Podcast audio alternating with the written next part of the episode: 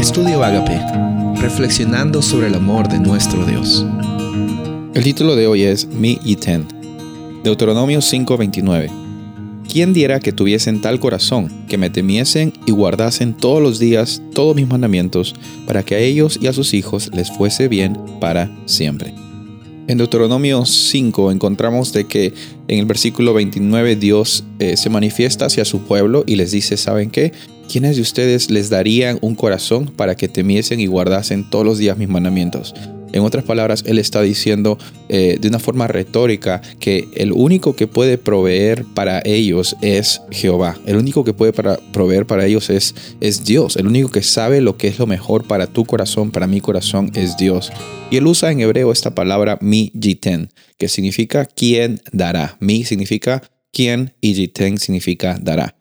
Y esta palabra ah, compuesta ha sido usada muchas veces en el Antiguo Testamento para mostrar un deseo, un anhelo fuerte de, por ejemplo, los israelitas en Éxodo 16 diciendo, ojalá, ¿quién nos daría eh, la oportunidad de, estar eh, eh, en Egipto o, haber muerto allí en vez de estar sufriendo aquí en el desierto? ¿no?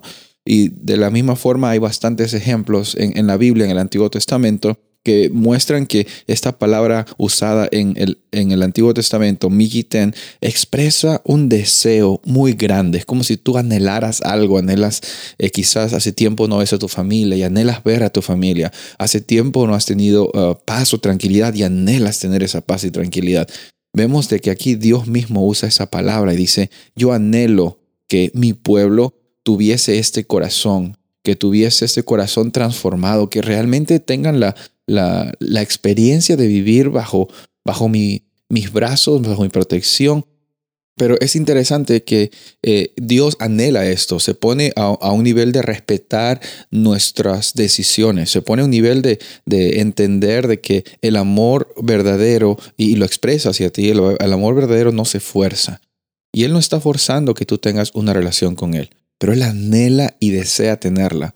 Nunca va a vulnerar tus decisiones pero siempre va a estar presente en los momentos más difíciles, en los momentos donde no son tan difíciles, en cada situación.